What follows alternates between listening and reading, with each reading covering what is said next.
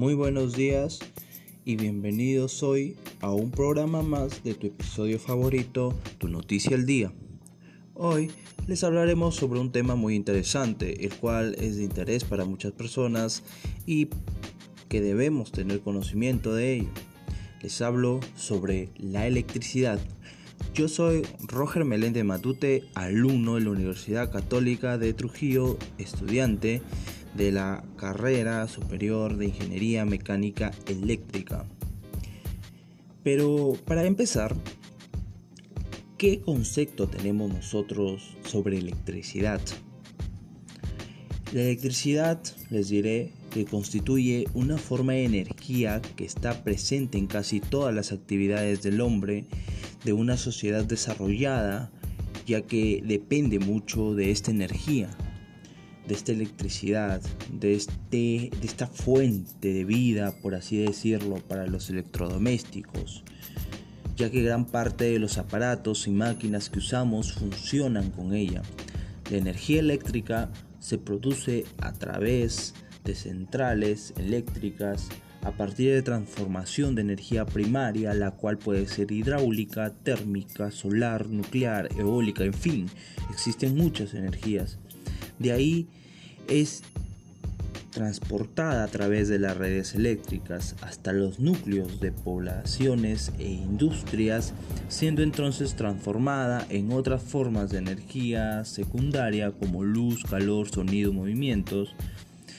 Digamos que tenemos un pequeño concepto, una pequeña, un pequeño diagrama de flujo, por así decirlo, de que empieza siendo energía primaria, se convierte a energía eléctrica y posterior su finalización es energía secundaria la cual va a ser este el suministro con el que va a funcionar este el aparato no cabe resaltar la ventaja de la electricidad se transforma en otras formas de energía así como relativa sencillez con la que se genera y se transporta hasta los centros de consumo. Sin embargo, esta exenta de inconvenientes. Las centrales térmicas producen gran cantidad de humos y emisiones de contaminación. En las nucleares, a los riesgos de accidentes potencialmente graves hay que sumar la generación de un importante volumen de residuos de difícil eliminación las instalaciones hidráulicas alteran de forma significativa los ríos. También el transporte y distribución de la energía eléctrica produce un impacto ecológico y paisajístico, rompen el paisaje y se produce deforestación. Existe riesgo de incendio provocado por la caída de cables sobre la vegetación y demás cosas son formas de producción de energía eléctrica. Entre ellas podemos encontrar una reacción química, una reacción electromagnética y a partir de luz. Una reacción química ¿cómo? Si se puede sumerger dos metales distintos en una disolución apropiada, se producen determinadas reacciones químicas al mismo tiempo que se genera electricidad. Este es el fundamento de las pilas y baterías. Esto es lo que viene a definir la reacción química, mientras que la inducción electromagnética se refleja a través del movimiento de un conductor en el interior de un campo magnético, aparece en el conductor una corriente eléctrica. Esta corriente se mantiene mientras el conductor o el imán continúe en movimiento. Este es el fundamento de los dínamos y los alternadores que funcionan en los postes eléctricos o que también encontramos en las centrales eléctricas. Pero ¿cómo a partir de luz? ¿Cómo es que a partir de la luz se puede producir energía eléctrica? Bueno, algunos metales desprenden electrones cuando la luz solar incide sobre ellos. Si estos son electrones se hacen circular por un hilo conductor, se puede obtener corriente eléctrica. Este fenómeno es conocido como efecto fotoeléctrico y es fundamento de las células fotovoltaicas, o sea, de los paneles solares, ¿no? ¿Cuál es la teoría atómica de la electricidad? La palabra átomo proviene del griego y hace referencia a la parte más pequeña de un elemento que poseyendo las características del mismo no se puede subdividir. Un átomo está formado por un núcleo en el cual hay protones y neutrones y por una corteza en la que se encuentran los electrones del átomo describiendo órbitas alrededor del núcleo. Cuando el número de protones y electrones coinciden, el número se dice que es eléctricamente neutro, siendo este su estado natural. La última capa donde se encuentran los electrones es la capa de valencia. Esta capa de valencia requiere para mantener su estabilidad tener menos 8, por lo menos 8 electrones, excepto cuando existe una sola capa en cuyo caso puede tener máximo de 2 electrones. En ocasiones, como consecuencia de un aporte de energía externa, los electrones de la última capa pueden abandonar los átomos y moverse libremente a otros con facilidad. Este movimiento de electrones es conocido como corriente eléctrica. La carga eléctrica, mientras tanto, la es el número de electrones en exceso, carga negativa o defecto, carga positiva, que un cuerpo posee. La unidad de carga en el Sistema Internacional de Unidades es el colombio y equivale a la carga que poseen 6.28 por 10 a la 18 electrones. Pero, ¿qué es la corriente eléctrica?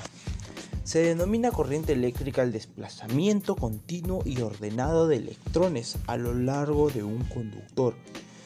Sentido real. Dime. ¿Estás en la casa? Sí, acá estoy.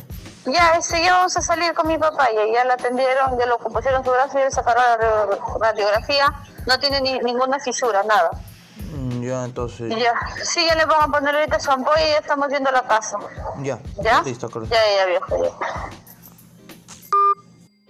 Entonces, se denomina sentido real de la corriente del polo negativo al polo positivo del generador, a través de un conductor, es obvio. El sentido convencional de la corriente se va desde el polo positivo al polo negativo del generador a través de un conductor. ¿Cuáles son los materiales conductores y aislantes? Bueno, eh, la estructura atómica de un material determina la mayor o menor facilidad con la que se desplazan los electrones por el mismo lugar. En función de esto distinguimos materiales.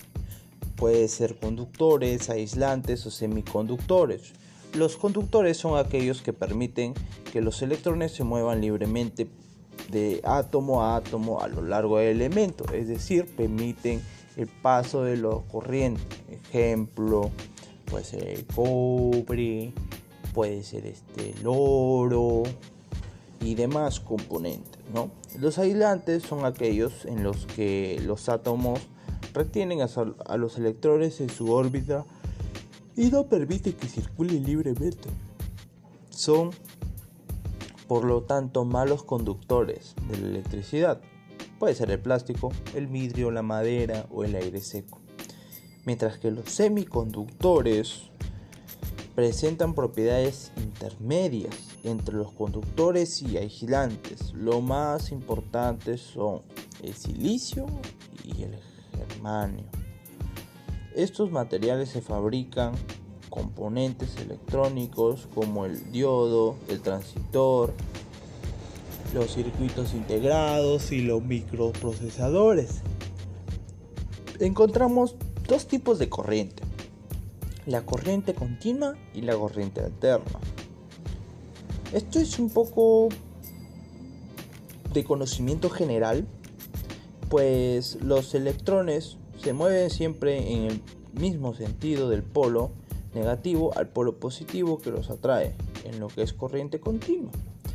Tanto es un sentido o un voltaje respecto a tiempo continuo, no varía, no sube ni baja la intensidad.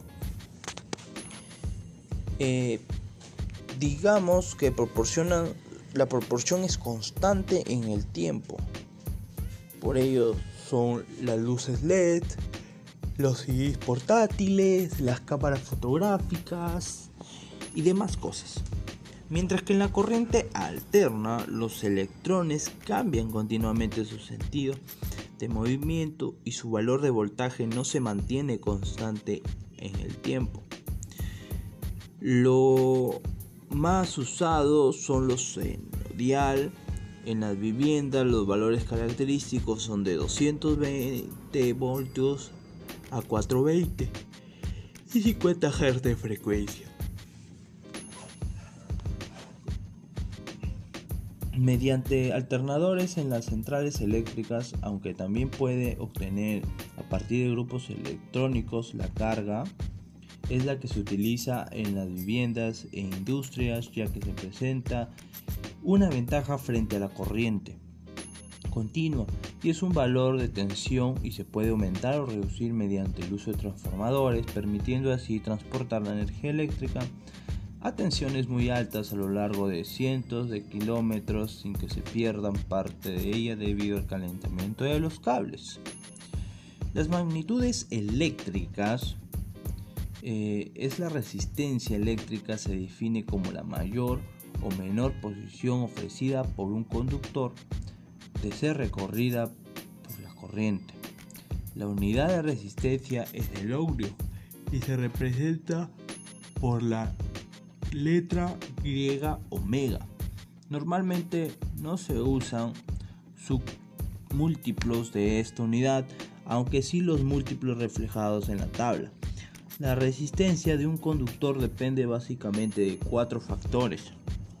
El material que se ha hecho, su o sea, la resistibilidad, la longitud del mismo, la sección del conductor y la temperatura. La resistividad es característica de cada material y se define como la resistencia que ofrece al paso de la corriente un conductor de un determinado metro de longitud en la sección. La resistencia se puede calcular también. Para medir resistencia se utiliza el ohmmetro y debe recordar que es un circuito no puede existir energía conectada al mismo para poder medir la resistencia.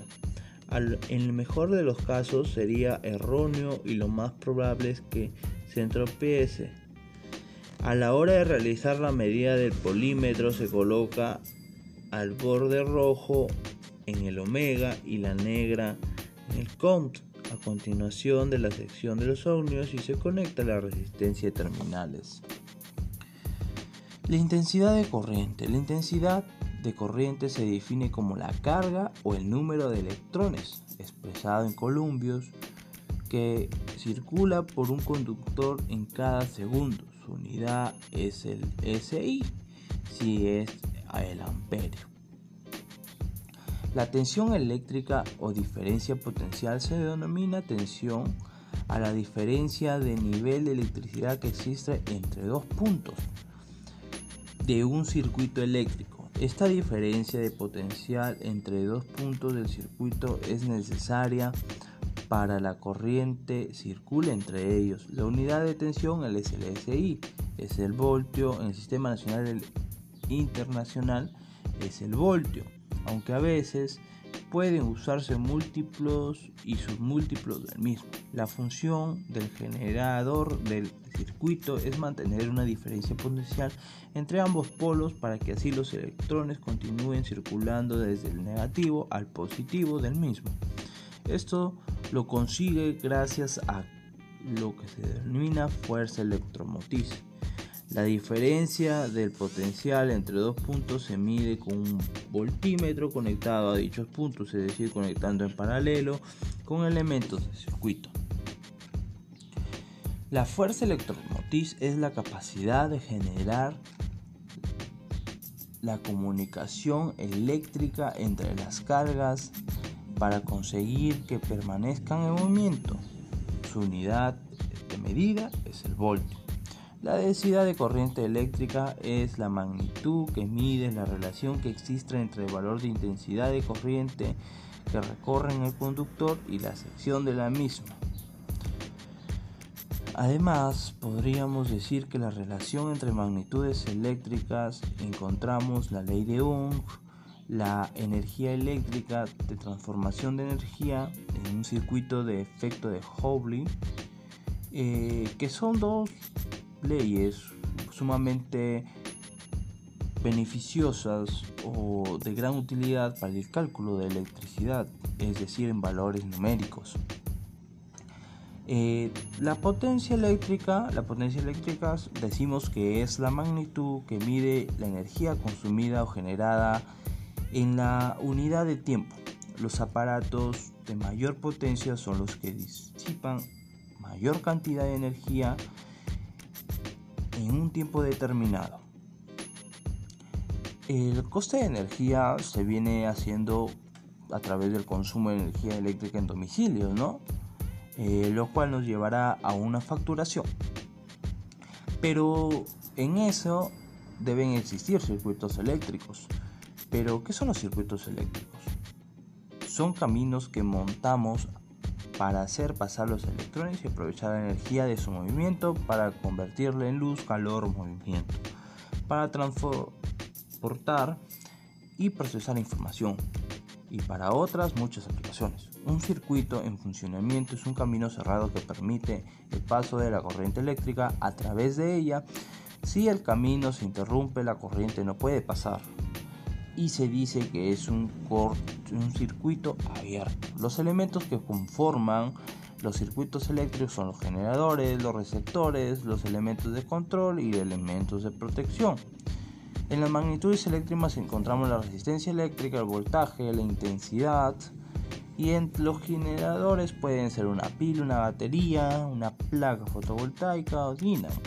En los receptores son las lámparas, los resistores, los zumbadores, motores eléctricos y los aparatos de mando son los interruptores, pulsadores y pulsador normalmente abierto o cerrado, conmutador y diferentes tipos de cosas, ¿no?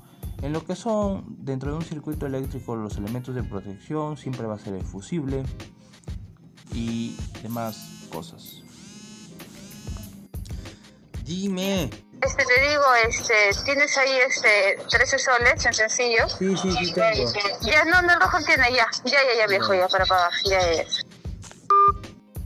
Muchas gracias por escucharnos y bueno, cuando se trata de manejar con electricidad es necesario tener diferentes precauciones y tener los CPPs necesarios. Si eres técnico en instalación debes conocerlo, pero si eres un amateur que busca eh, manejar este tipo de cosas, ten mucho cuidado y es muy probable que puedas sufrir un accidente, porque con electricidad no se juega.